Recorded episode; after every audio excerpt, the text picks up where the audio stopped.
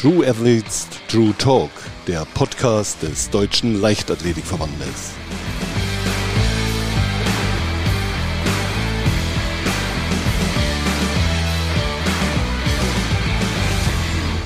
Herzlich willkommen zu einer neuen Folge von True Athletes True Talk.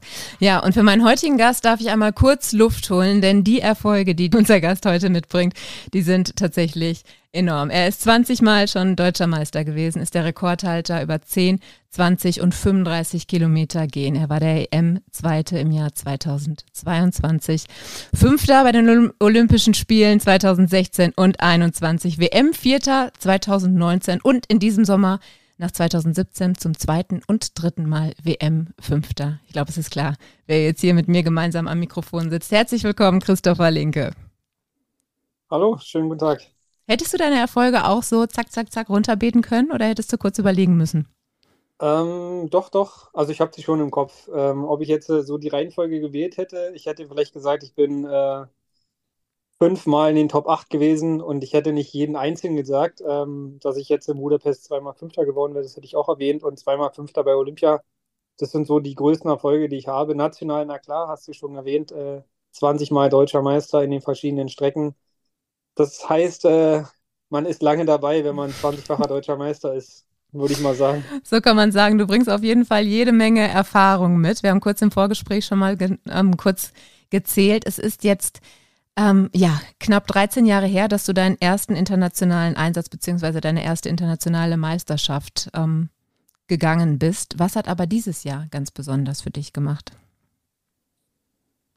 Ähm, um es vielleicht nicht so weg äh, vorzugreifen, ähm, dieses Jahr war ich das erste Mal der Teamkapitän nach 13 Jahren Nationalmannschaft. Ich denke, das war auch Würdigung für meine Karriere. Ich bin mittlerweile ja der Team Älteste gewesen. ähm, bin sehr erfolgreich in den letzten Jahren gewesen und äh, so war das meiner Meinung nach auch schon verdient. Ähm, trotzdem eine Riesenehre und auch eine Auszeichnung für die Leistung. Man wird ja nicht Teamkapitän nur, weil man der Älteste ist, sondern äh, weil man Großes geleistet hat in der Vergangenheit. Und das war für mich ein, ein super, ähm, ja, auch eine Motivation und eine Ehre auf jeden Fall. Und dann natürlich ähm, ich hatte in der Vergangenheit schon häufiger meinen Doppelstart geplant, den aus gesundheitlichen Gründen aber irgendwie nie realisieren können. Und dieses Jahr war das erste Mal, dass ich zwei Starts machen konnte und die auch sehr, sehr, sehr erfolgreich bestritten habe. Jeweils mit einem deutschen Rekord. Das hätte ich im Vorfeld, also zumindest über 20 Kilometer nie gedacht, dass ich überhaupt noch so schnell gehen kann in meinem relativ hohen Gehalter. Ähm, da war die 35 schon eher, wo ich gesagt habe, da könnte ein neuer deutscher Rekord rauskommen, weil ich sehr gut in Form war.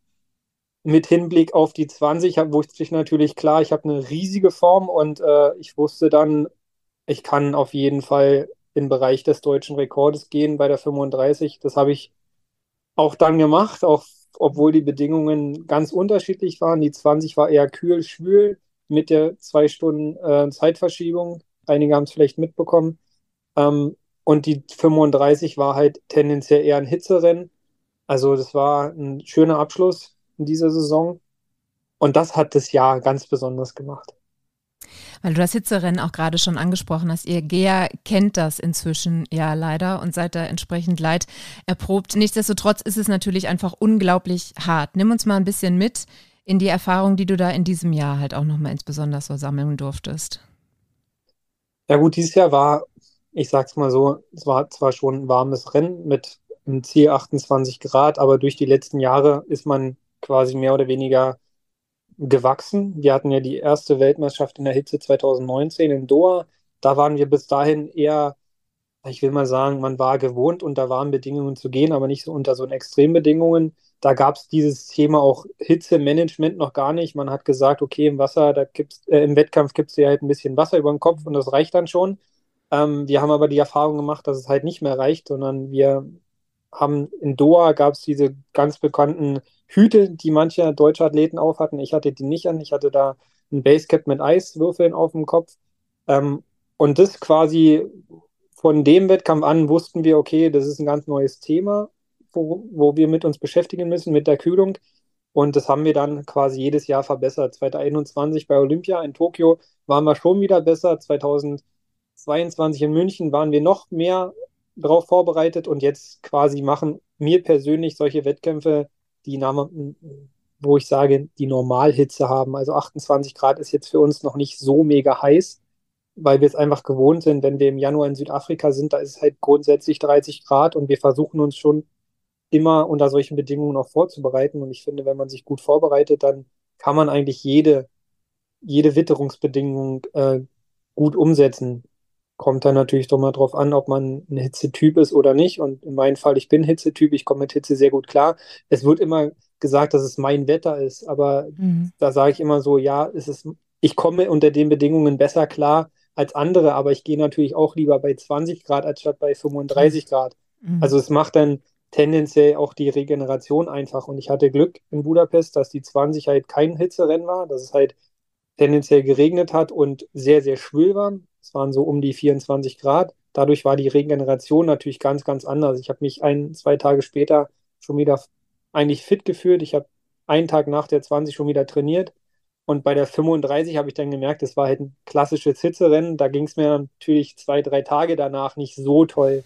Also es hat alles zusammengepasst, auch mit dem Wetter. Dann war ich natürlich motiviert mit dem deutschen Rekord in die WM eingestiegen, mit auch dem Teamkapitän. Das hat mich nochmal motiviert. Und äh, ich wollte einfach bei der 35, weil ich ja im Vorfeld gesagt habe, dass das ja eigentlich meine Hauptstrecke ist oder auf die Strecke habe ich mich konzentriert, ähm, war ich natürlich motiviert und das habe ich dann ja meiner Meinung nach sehr gut umgesetzt. Man hört dann ja auch immer von euren kreativen Trainingsmethoden. Also mir kommt da immer so das Stichwort, wir haben vor der offenen Saunatür uns auf die Hitze vorbereitet. Wer denkt sich diese ähm, alternativen Methoden aus bei euch? Ja, da muss ich leider gestehen, ganz ehrlich, ich alleine. Ach krass. Also wir haben da auch ja, und das ist halt wieder ein bisschen Kritik, relativ wenig äh, Unterstützung, wenn, was es darum geht. Also auch diese Hitze-Sachen, die wir haben, das näht mir meine Schwester zum Beispiel. Mhm. Wir haben zwar mit Coolline einen, guter, einen guten Partner, ähm, aber wir haben diese Schals, die wir umhaben, nochmal modifiziert. Also ich habe quasi in Verbindung mit, mit Coolline äh, einen neuen Schal für mich persönlich anfertigen lassen, indem man in den Schal, die normalerweise nicht mit Eis befüllt werden kann, noch Eis befüllen können. Und ähm, auch diese Münzen mit, mit Crash-Eis auf dem Kopf, das ist alles Marke Eigenbau. Mhm. Und auch genauso dieses Hitzetraining. Ähm, es gibt Länder in Großbritannien, in Spanien, in Frankreich, da gibt es solche Hitzekammern. Die gibt es leider in Deutschland nicht oder mir nicht bekannt. Und ähm, dann muss man halt versuchen, unter den Bedingungen, die man hat, das Beste draus zu machen. Wir haben natürlich Glück, dass wir im OSP Potsdam eine Sauna haben und ich dann quasi vor einer Sauna trainieren kann. Das haben ja vielleicht andere nicht. Mhm. Die müssen dann irgendwie in die Therme gehen oder in eine Saunalandschaft oder sowas und da ist es dann natürlich nicht so einfach umzusetzen. Ich meine, da kann ich nicht sagen, jetzt bringe ich hier mal mein Fahrrad mit und, und setze mich mal hier vor der offenen Saunatür. Also da habe ich schon Glück, dass wir die Bedingungen haben in Potsdam und dass die dann auch genehmigt werden. Aber das dahinter, das ist natürlich sehr viel Marke Eigenbau. Mhm. Umso, umso imposanter, dass das so umgesetzt werden kann, dann auch von dir. Wenn du jetzt so mal ähm, den Rückblick wagst, ich meine, wir haben eben gesagt, ähm, vor 13 Jahren deine erste internationale Meisterschaft. Was war so die Meisterschaft, vielleicht sind es auch mehrere, also nimm uns da gerne mit, ähm, die dir besonders im Gedächtnis geblieben ist, aus unterschiedlichen Gründen? Also, ja, natürlich die erste. Ähm, damals muss man dazu sagen, ich war noch 50 Kilometer Geher. Das ist leider das Problem in Deutschland. Man wird halt nur gefördert als Geher, wenn man international startet, sonst kriegt man halt so gut wie keine Förderung. Und es war tendenziell immer einfacher, sich über 50 Kilometer zu qualifizieren als über 20. Also mein Werdegang war so, ich habe meine erste 50 mit 18, mit 19 gemacht, war mit 2010 ähm, mit 21 das erste Mal dann bei der Nationalmannschaft über 50 Kilometer, also quasi man kann sich vorstellen, im Marathon mit 21 gibt es jetzt relativ wenig, die das machen. Im Gehen muss man es aber machen, um dass man überhaupt Förderung bekommt. Und dann war ich bis 2012 50 Kilometer Geher, also bis 23 auch bei Olympia. Und dann war ich gut genug für die 20, sage ich jetzt mal so. Also 2012 war eines meiner härtesten Rennen. Da hatte ich dann so ein bisschen Blockade über 50 Kilometer, weil ich mich wirklich die letzten, ja, ich würde mal sagen, 15 Kilometer so, so extrem gequält habe, ich wäre ausgestiegen, wenn nicht so viele Leute aus, aus meiner Heimatstadt Werder da gewesen wären, um mich zu unterstützen. Dann wäre ich auf jeden Fall ausgestiegen, weil ich habe so hart gekämpft. Ähm, und wenn die Unterstützung nicht da gewesen wäre, dann hätte ich wahrscheinlich den Wettkampf beenden, vorzeitig beenden müssen. Und das hat so ein bisschen Blockade in meinen Kopf gemacht. Mhm. Und dann war ich aber ab 2013 so schnell über 20 Kilometer, dass ich gesagt habe, okay, ich konzentriere mich jetzt nur noch auf die 20. Hast du das so kalkuliert so. im Vorfeld? Also, dass nee. du wusstest, 50 erstmal und danach kann ich auch nee. auf die. Okay. Nee, nee. Also, das ist nicht die Kalkulation, das ist einfach nur, was macht man, um dass man gefördert wird. Mhm. Und das war damals äh, mein, die Notlösung.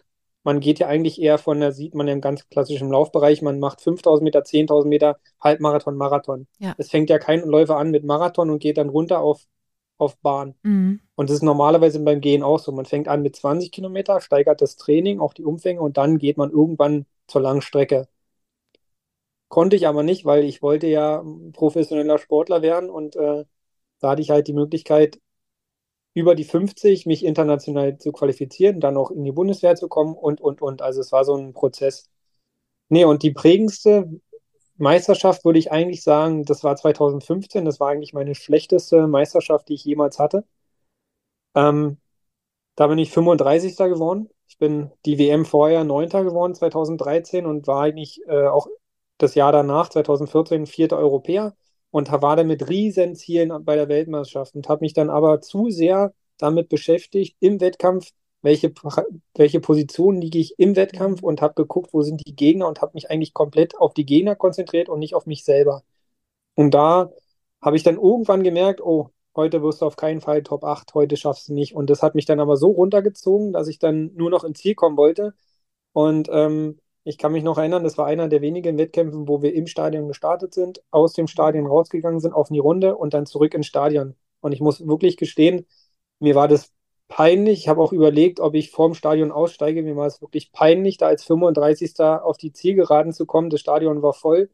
Und es wäre eigentlich ein so schöner Moment gewesen, wenn man erfolgreich gewesen wäre. Aber für mich war es so, ja, so frustrierend, weil ich eigentlich ganz gut war, auch im Vorfeld, und da aber meine Leistung überhaupt nicht abrufen konnte. Und das hat irgendwie Klick gemacht, sodass ich im Folgejahr Fünfter bei Olympia geworden bin. Mhm, also quasi, ich habe mich dann so, so auch mit Mentaltraining beschäftigt und mit meinem Training beschäftigt, dass ich halt daraus so viel gelernt habe, dass ich dann quasi so, wie man sagt, man soll sich nicht aufgeben und man soll sich nicht hängen lassen, sondern ich habe da die Fehler gesucht und das war eindeutig mental. Und dann ein Jahr später bin ich total überraschend Fünfter geworden bei Olympia 2016 und ein Jahr später gewinne ich als erster Deutscher den Europacup, also was jetzt ja. die Teamweltmeisterschaft ist, ähm, und werde bei der Weltmeisterschaft auch wieder Fünfter. Und damit war es klar, das war keine Überraschungsfünfter bei Olympia, sondern das war, da bin ich ja, quasi. Und ab dann ging es eigentlich nur noch, nur noch, nur noch bergauf. Klar, in Berlin, äh, da habe ich auch wieder den Druck nicht standgestanden, sage ich jetzt mal ähm, als Top-Favorit ein Jahr vorher. Man muss sagen, Team-Europameisterschaft ist sowas wie die Europameisterschaft nur fürs Gehen. Also ich bin quasi ein Jahr vor der Heim-EM in Berlin Europameister im Gehen geworden und war natürlich einer der ganz klaren Favoriten. Eigentlich, eigentlich war ich, wollte ich nur Gold gewinnen. So. Bin aber nicht. Bin sogar nur dritter Deutscher geworden und äh, 13. Platz. Aber das habe ich mich auch nicht davon verunsichern lassen, weil ich wusste ja, ich gehöre zu den Besten der Welt. So. Und ein Jahr später in Doha werde ich Vierter, mein erfolgreichstes Jahr. So, also da sieht man halt so eine Karriere, wenn sie lang ist, sie geht halt nicht nur bergauf, mhm. sondern man hat auch mal schlechte Jahre und da muss man halt ganz klar für sich entscheiden, woran hat es gelegen und die Fehler suchen und dann eigentlich das Beste daraus machen. Wege vielleicht finden, Trainerwechsel oder sonst was, das war für mich nie ein Thema, weil erstens haben wir nicht so viel Alternative und ich fühle mich in Potsdam sehr glücklich und mein Trainer, das war ein langer Prozess. Mittlerweile kann ich mehr oder weniger machen, was ich möchte. Und weil er weiß, dass ich weiß, was ich brauche, das war aber ein sehr, sehr langer Prozess. Und damit bin ich jetzt auch zufrieden und er auch zufrieden. Und ähm, jetzt in Budapest hat sich gezeigt, ähm, wir sind auf einem sehr guten Weg und wir sind ja, unser Weg ist noch nicht zu Ende. Normalerweise in meinem Altersbereich hören die Leute auf. Also ich habe sehr viele internationale Freunde, die haben in der Zwischenzeit schon lange aufgehört, obwohl sie alle jünger sind als ich. Und ich bin so quasi der, der alle überlebt meine Konkurrenz ist mittlerweile 10, 10 12 Jahre jünger. Stimmt. Und Und, aber ich bin jetzt quasi an der Spitze meiner Karriere mit den zwei Bestzeiten bei der Meisterschaft. Normalerweise geht ein GEA nicht bei Meisterschaften Bestleistung, mhm. weil die klimatischen Bedingungen es eigentlich nicht hergeben. Und ich habe es geschafft, über beide Strecken Bestzeit zu gehen, deutschen Rekord zu gehen. Und ähm, das zeigt eigentlich so, so viel, dass ich, dass ich halt noch nicht am Ende bin. Und auch wieder Hinblick, das lässt mich motiviert für die, für die, auf jeden Fall für das nächste Jahr und äh, vielleicht für die nächsten Jahre noch bleiben. Ach, voll schön. Danke fürs Teilen, auch so fürs Mitnehmen in die, in diesen Prozess und dieses Auf und Ab, was ja eben äh, genauso zum Leistungssport gehört wie im Leben insgesamt ja auch. Ähm, wenn wir ganz kurz mal da auch einhaken können, weil ähm, du halt auch so sagtest, gerade aus diesen schwierigen Momenten, die ja, ähm, also du hast sogar gesagt, du hast dich geschämt, als du da eingegangen bist ins Stadion. Ähm, wie war da der Weg danach für dich so mental? Also wie hast du das verarbeitet und was waren ganz genau so die, also genau die Konsequenzen, die du ähm, dann gezogen hast? Du hast gesagt, du hast ganz, ganz viel ähm, mental dann gearbeitet. Nimm uns doch da gerne mal mit, wie das ähm, sich also so entwickelt mental hat. bei mir, bei mir war immer so eine mentale Sache. Ich konnte mich halt im Training nicht so quälen. Ich konnte im Training, habe ich halt, im Trainingslager ist bei mir wirklich so, da bin ich im Fokus, da lässt ich mich nicht ablenken, da trainiere ich zweimal am Tag, äh, 30 Tage lang durch. Wir sind ja mhm. immer relativ lange weg. Ja. Zu Hause lasse ich mich gerne mal ablenken. Sei es Nachmittag mal nicht zum Training zu kommen, weil es einfach, äh, ja, jetzt ist hier nur ein Dauerlauf drauf, da mache ich den halt nicht. Das war früher so. Mhm. Und ähm, ich musste halt erst verstehen, dass ich halt auch im Nicht-Trainingslager weiter so hart trainieren muss. Und dann ähm, war halt die Folge, jeder Sportler kann es sich vorstellen, wenn man natürlich äh, 35. wird, dann hat man nicht den gleichen Vertrag von dem Ausrüst, gut habe ich nicht, von dem Verein ähm, wie im, im Jahr davor. Und das muss ich natürlich auch spüren, wie, wie hart das Geschäft ist. Und das war bei mir halt genauso. Ich wurde dann um 50 Prozent in meinem Verein gekürzt und äh, war damit natürlich sehr unzufrieden. Und diese Mentaltrainerin, sie war wirklich eine Mentaltrainerin, die war mehr so eine Seelsorge, würde ich sagen. Ich konnte mal, mhm. mich bei ihr über meinen Verein auslassen und äh, was ich, was ich mich halt ungerecht behandelt fühle und, und, und. Also viel reden, viel darüber reden mit einer neutralen Person, die jetzt vielleicht nicht die Eltern, die Freundin oder mhm. die Verwandten sind. Und das hat mir halt unheimlich geholfen. Ähm, so ihr Mentaltraining, das hat mir jetzt persönlich nicht so geholfen, weil ich halt nicht so ein visueller Typ bin. Mhm. Ich habe jetzt nicht, ich habe jetzt nicht die Probleme, ich, ich habe nicht Angst vor dem Wettkampf oder ich ähm, setze mir dazu so viel Druck, sondern tendenziell ist bei mir das Problem das Training. Ich trainiere nur, um Wettkämpfe zu machen. Das ist, das ist das, wo ich, warum ich trainiere. Das macht mir Spaß, mich mit anderen zu messen. Deswegen habe ich nie Angst vor dem Wettkampf, sondern habe immer eine Freude, ich empfinde Freude für Wettkämpfe, mhm. weil ich weiß, okay, die lange Schinderei, die hat sich hoffentlich gelohnt und jetzt will ich zeigen, was ich trainiert habe. Und deswegen ist es halt bei mir halt so ein Wettkampf, ich bin halt ein absoluter Wettkampftyp mhm. und da haben ja manche Probleme und da ist vielleicht Mentaltrainer einfacher oder, oder mehr gefordert, äh, diese Angst auszutreiben. Die habe ich aber nicht. Und deswegen war diese Schiene, also die Person, also die Mentaltrainerin, die ich damals habe, vielleicht nicht die richtige. Und seit 2018 arbeite ich zusammen mit Marco Gerloff. Mhm. Das war damals ähm, ein Trainer von auch Rico Freimuth. Der ist zum Glück jetzt hier in Potsdam, der trainiert unsere Mehrkämpfer.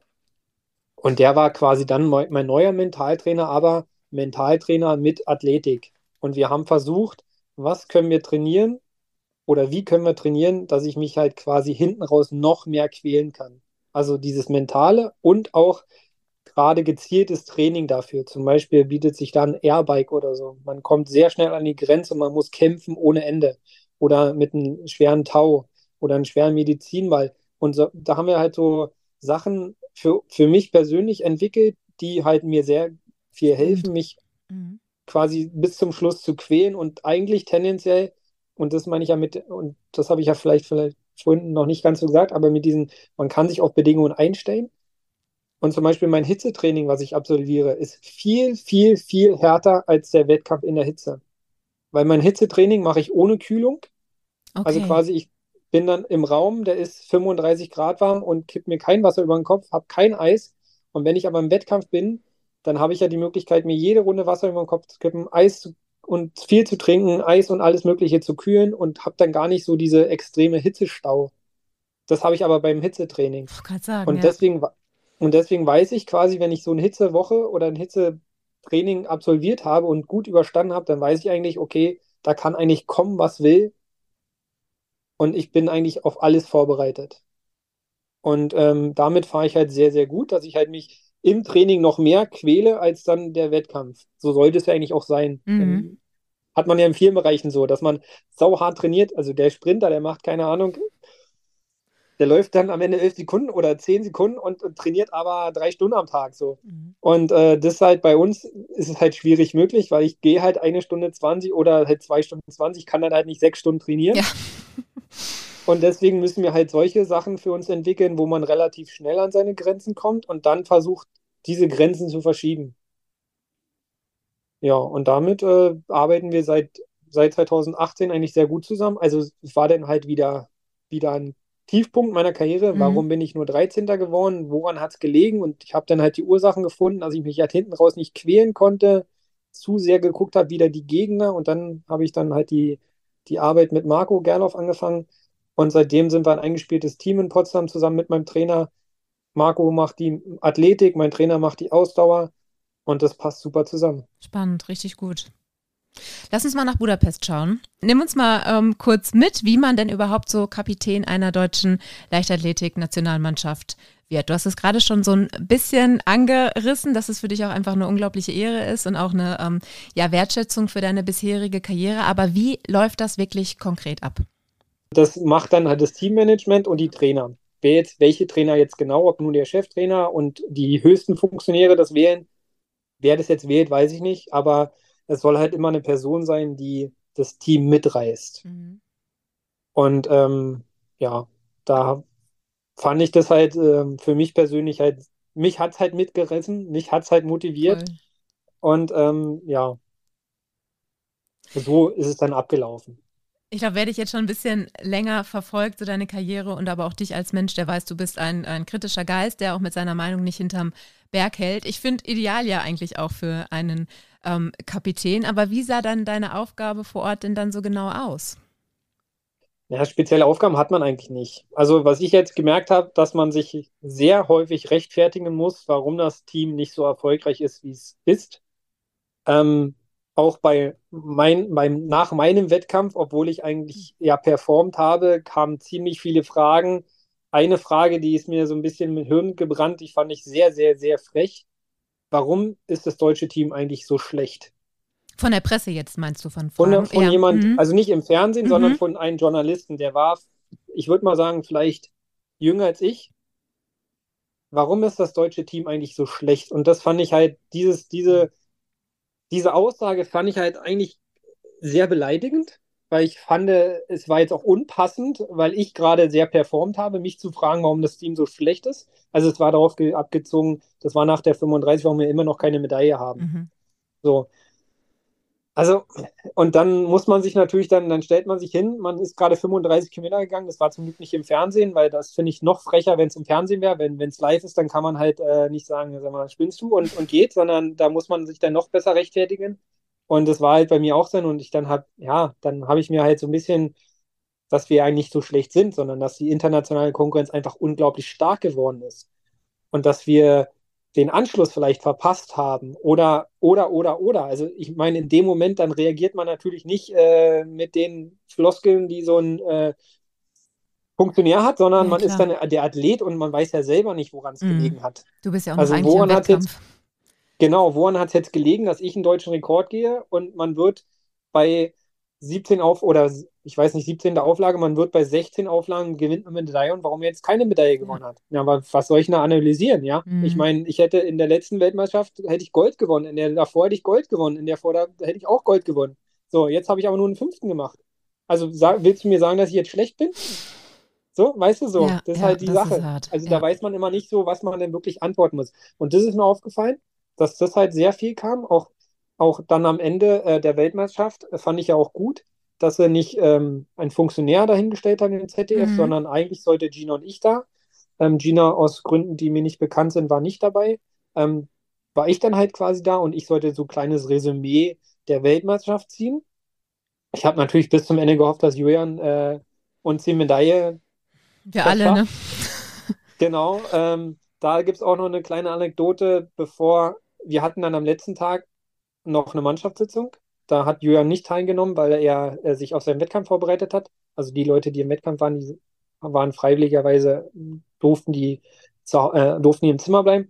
Und dann war Julian fast auf dem Weg zum, zum äh, Stadion. Er saß dann noch in der Lobby und dann bin ich nur zu Julian gegangen, weil das fand ich auch wichtig, dass so der Teamkapitän mit den Leuten dann auch redet und ja, mehr Kontakt schön. pflegt als sonst. Mhm. Und das fand ich auch, das habe ich versucht zu machen, dass ich halt nicht mit meinen drei Freunden da immer bin, sondern versucht habe, mich dann im Team auch mehr zu verfolgen und die anderen zu verfolgen und, und je nachdem, ja, was schlecht und, und gut gelaufen ist, auch zu wissen. Ähm, und ich meinte dann zu Julian nur, Julian, du musst für uns keine Medaille gewinnen. Mhm. Du kannst hier richtig zum Held werden. Ach, aber denk nicht an uns, sondern denk nur an dich. Und das war ja genauso. Ich meine, den Druck zu haben, ich meine, klar, er meinte dann so, ja, ich läuft Deutschland in Court und gewinne das Ding. da ist Julian aber immer so ein bisschen, ja. ich weiß nicht, ob das dann wirklich so ist, äh, ob es dann nur so, so ein Spruch ist oder ob es dann wirklich so ist. Weißt mhm. du, Man, manche sagen ja einfach nur, die tun so auf, auf locker, sind aber dann doch ganz schön verkrampft. Das ist wahrscheinlich so eine Mischung. Mhm. Ja. Und da habe ich gesagt, ey, wenn du es machst, dann, dann, dann ist es super. Dann gewinnst du hier das Ding. So. ja, und äh, das, das waren so meine, also feste Aufgaben hat man nicht. Mhm. Also man kriegt da auch keinen, irgendwie keinen Katalog und sagt, das musst du machen, das musst du machen, das musst du machen, sondern es ist dann einfach ähm, eine Interpretation der Athleten, ja. würde ich mal sagen. Trotzdem habe ich ganz, ganz viele Stimmen tatsächlich im Nachgang gehört, die ähm, deine Rolle als sehr oder dein Auftreten vielmehr als sehr motivierend empfunden haben. Nicht nur Athleten, Athletinnen, sondern auch ähm, viele Trainer und Trainerinnen. Also wo du auch Kraft gegeben hast, trotz dieser Doppelfunktion. Ich meine, du warst in zwei Wettkämpfen ja auch fest eingespannt und bist ja in deinem eigenen Rhythmus auch. Ähm, war das schwierig, immer dann diesen Fokus oder den, ja, zu switchen von der einen Rolle in die andere? Nee. Also, wie gesagt, da ich ja einen Wettkampf an sich nicht als Belastung sehe, sondern als Freude. Und ich wusste nach der 35, das Gute als Geher, du hast Saisonpause. Mhm, stimmt. Du weißt, das ist der letzte Wettkampf der Saison und danach ist fertig. Du hast diesen Wettkampf noch und dann bist du frei. Dann kannst du machen, was du willst. Und das war halt bei mir der gleiche Fall. Ich, ich, ich freue mich auf Wettkämpfe und deswegen war es für mich keine Belastung. Also der Teamkapitän war für mich überhaupt keine Belastung, sondern tendenziell eher, ich wollte, weil die, weil vielleicht auch medial ein bisschen mehr Fokus auf mich war, wollte ich einfach performen. Mhm. Und ich wollte einfach zeigen, was ich kann und dass ich, dass wir Deutschen halt gut sind. Und äh, das war mir halt sehr wichtig und das hat mich tendenziell eher motiviert, als irgendwie, naja, Druck gemacht oder so. Warum machst du den Sport, Christopher? Wenn du das kurz zusammenfasst. Warum mache ich den Sport? Weil ich was gefunden habe, was ich besser kann als zu dem Zeitpunkt jeder andere Deutsche vor mir. Ähm, weil es mir Spaß macht, das Reisen, mhm. weil ich gerne reise, weil ich gerne in Kontakt mit internationaler Konkurrenz habe, also mit internationalen Menschen. Das macht mir alles Spaß. Das war in der Corona-Zeit zum Beispiel das Schlimmste für mich. Dieses Nicht-Reisen, dieses Nicht-Wissen, für was sie trainieren. Ähm, da ich gerne Wettkämpfe mache, ich messe mich gerne, ich mache auch gerne in Trainingslager, machen wir immer gerne Wetten, wer wirft am weitesten oder wer trifft die Dose oder sonst was. Und das ist einfach so meine Mentalität. Ich spiele gerne, Gut, jetzt habe ich mir natürlich eine Disziplin ausgesucht, die jetzt mit sehr wenig Spielspaß ist, sondern einfach nur eine sehr anstrengende Arbeiterdisziplin ist. Aber ich habe was gefunden, was ich besser kann als die meisten und das macht mir Spaß. Und deswegen mache ich das wahrscheinlich auch. Ja, trotz aller Kritik, das war gerade nur so die Frage, die in meinem Kopf so, weil äh, total verständlich die ganze Kritik, aber es gibt ja was, was dich daran hält. Und ja. ähm, das ist schön. Und, schön und ich habe halt Träume und äh, die Träume habe ich mir noch nicht erfüllt. Mhm. Und ich glaube immer noch dran, dass warum nicht? Warum sollte ich nicht das große Glück haben? Und äh, dafür hab, äh, äh, oder dafür arbeite ich halt halt weiter. Ja, ja. Sprechen wir gleich noch drüber. Lass uns ganz kurz auch zum Stichwort ähm, Anerkennung noch ähm, daran hängen bleiben. Denn ähm, Anerkennung fand der deutsche G-Sport zumindest kam das bei mir auch so an. Ähm, unter anderem ja jetzt auch in diesem Jahr, dass dein ähm, langjähriger Trainer Ron Weigel auch zum Trainer des Jahres geehrt wurde, ausgezeichnet wurde. Ist das eine Entwicklung, die du trotz aller Kritik ähm, als positiv siehst, dass der G-Sport einfach auch in der, in der Öffentlichkeit und sei es auch in der Leichtathletik-Öffentlichkeit und auch darüber hinaus natürlich eine Tür geöffnet bekommt? Ja, da muss ich auch wieder kritisch sein. Das glaube ich nicht, dass es so ist, weil wir haben wirklich arge Probleme, auch einen, Aus äh, einen Ausrichter für deutsche Meisterschaften zu finden. Mhm. Jedes Jahr ist ein Kampf, überhaupt jemanden zu finden, der unsere deutschen Meisterschaften ausrichtet. Ähm, wir sind aus jeglichen Programmen geflogen, wie Hallendeutsche Meisterschaften oder Bahndeutsche Meisterschaften. Wir sind quasi immer nur unter uns. Damit kriegt man quasi nie so mal die breite Öffentlichkeit. Da, uns sehen halt nicht Kinder, die uns sonst nicht sehen. Mhm. Und die entwickeln vielleicht dann eine Faszination fürs Gehen, weil sie sehen, gehen das erste Mal live und sagen, es ist ja doch ganz schön schnell, ich probiere es mal aus. Das fehlt uns halt komplett. Ähm, mit dem Trainer des Jahres, da muss ich vielleicht auch so hart sagen, da haben wir Glück gehabt, dass es kein anderer gab, der eine Medaille gewonnen hat. Und wir halt dadurch, durch meine zwei fünften Plätze, der punktuell der erfolgreichste Athlet der Weltmeisterschaft war. Nicht platzierungsmäßig, sondern nur von den Nationenpunkten. Ähm, und das war natürlich dann umso mehr verdient, ja. Mhm. Aber ähm, ich glaube nicht, dass wenn jetzt, Ju- gut, Julian Webers Trainer wurde letztes Jahr äh, Trainer des Jahres. Ich glaube, wenn Leo, äh, Leo Neugebauer eine Medaille gewonnen hätte, dann weiß ich nicht, ob unser Trainer oder mein Trainer dann Trainer des Jahres geworden wäre. Und das freut mich natürlich. Und das ist auch eine Anerkennung natürlich Voll. auch für unsere Disziplin, aber die haben wir uns auch sehr, sehr hart erarbeitet. Ja. Also, wie gesagt, äh, mit dem, auch was ich wohl meinte, mit dem Mannschaftskapitän, 13 Jahre Nationalmannschaft und fünfmal Top 8.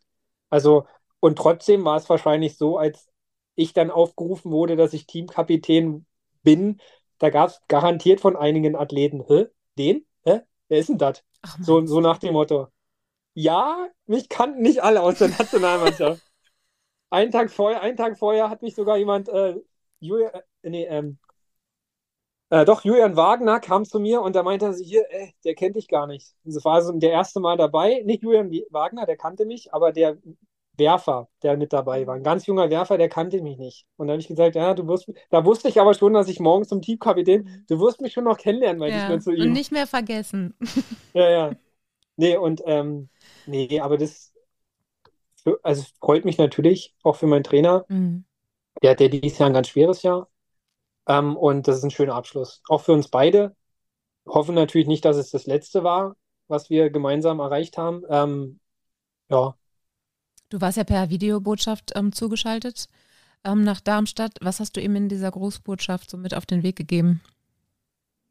ja, das, was ich eigentlich gerade gesagt habe, dass es halt kein einfaches Jahr für uns war. Ähm, aus gesundheitlichen Gründen war halt viel weg und ich Mhm. musste noch selbstständiger werden, als ich schon geworden bin.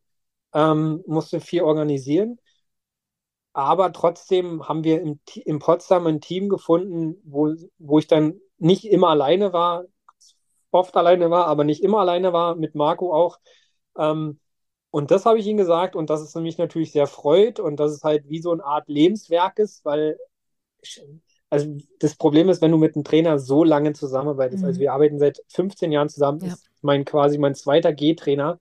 Also der, mein erster G-Trainer war kein G-Trainer, sondern es war einfach nur ein Trainer, der uns im Gehen geschult hat und Mhm. Herr Weigel war quasi, ich nenne auch immer noch Herr Weigel, obwohl Echt? mir, ja, ja, obwohl er es mir 2009, nee, warte mal, 2000, wann war eh? 2022 in, Mün in München hat er es mir erst angeboten, Okay. nach München, weil er meinte dann so, ja, du bist jetzt erfolgreich genug, jetzt kannst du mich auch du, du sagen. Und ich habe gesagt, danke, aber solange ich aktiv bin, möchte ich sie sagen. Weil das Problem ist halt, wenn du zu lange mit jemandem zusammenarbeitest, dann ist halt die, die Hemmschwelle auch sehr gering, weil man kennt sich halt in- und auswendig und man weiß, man kennt jeden dummen Spruch und jede Geschichte aus seinem Leben, die hört man teilweise, weiß ich wie oft, weil immer wenn neue kommen, kommen die Geschichten halt Mhm. wieder. Und wenn man der Einzige ist, der quasi alle überlebt, dann ist es halt immer, man hört die, man hört sein Leben schon zum fünften Mal. Und das sollte so ein bisschen äh, quasi Abstand halten. Ja, und das habe ich ihnen halt auf den Weg gegeben, dass es halt mich sehr freut, dass es halt wie so ein Lebenswerk ist und 15 Jahre ähm, ist eine sehr, sehr lange Zeit und scherzhaft, das sage ich immer so, bisher hat es noch keiner so lange mit ihnen ausgehalten. Außer vielleicht seine Frau, aber die sind auch noch nicht viel länger zusammen. Ähm, ja, nee, und äh, das, also es hat mich schon gefreut, ob es jetzt, ja, doch. Schön. Ron hat ja auch über dich gesagt, oder Herr Weigel, um unter einem Tenor zu bleiben, ähm, dass du als Mensch und als Persönlichkeit enorm gewachsen bist in den letzten Jahren. Ich meine, du hast gerade schon gesagt, 15 Jahre verbinden euch inzwischen vor schon. Kannst du dir ähm, vorstellen, was er wohl meint? Er hat mir lange, lange, lange, lange vorgeworfen, dass ich halt, äh, dass ich nicht, nicht verstehe, viel zu trainieren. Mhm. Und ähm, sein Trainer, das ist Herr Pattus, der ist leider dieses Jahr oder letztes Jahr gestorben. Das war sein Trainer und sein Schwiegervater. Der hat immer zu mir gesagt, Chris, ich weiß nicht, was du richtig machst, aber es muss eine Menge sein. Sonst wärst du nicht so erfolgreich. Mhm. So. Und er musste halt vielleicht auch lernen, was ich vorhin schon angedeutet habe, dass ich äh, meine Freiräume brauche. Ich brauche halt auch Spaß im Sport, sonst, sonst kriege ich irgendwie, kriege ich das nicht hin. Also jeden Tag gehen macht mir halt nicht viel Spaß. Ich muss mhm. halt auch alternativ trainieren oder Krafttraining machen oder sonst was.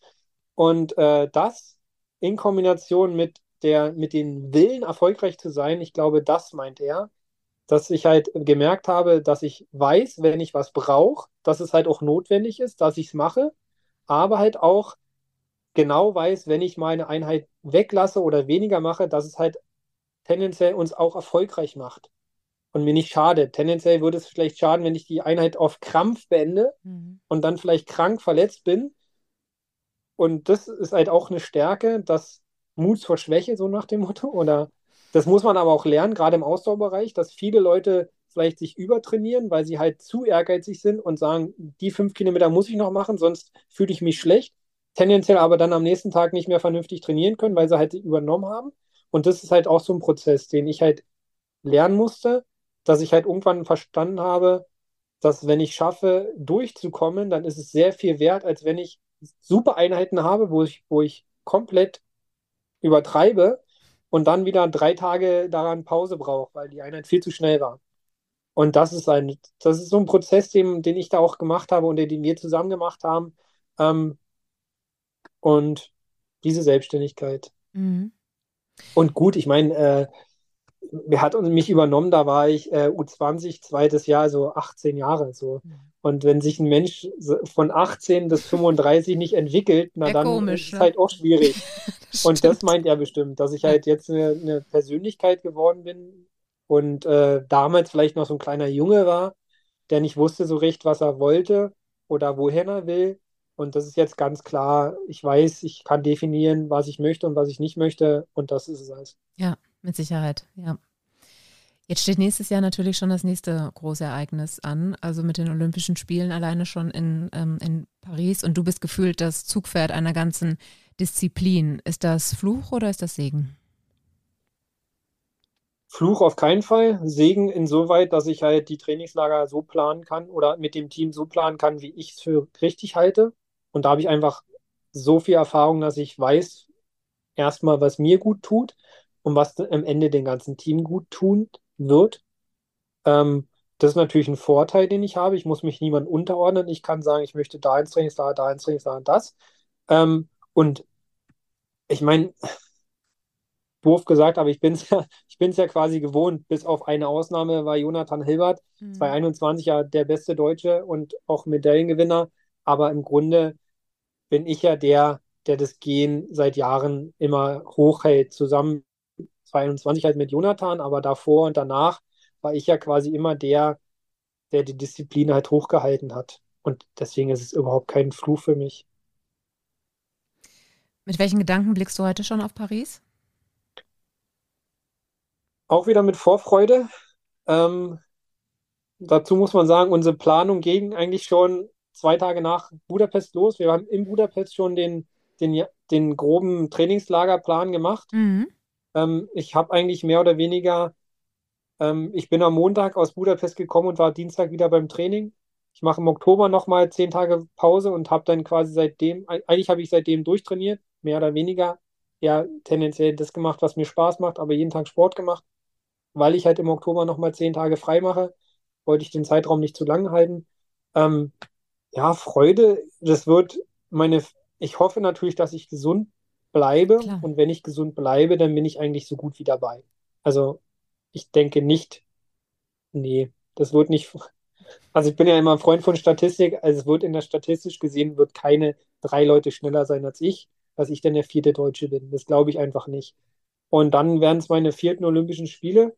Damit wäre ich der erste, nee, der einzige Geher Deutschland, äh, der vier Olympiaden geschafft hat. Das ist halt Wow. auch nochmal so ein kleiner, Mhm. so ein kleiner persönlicher Rekord.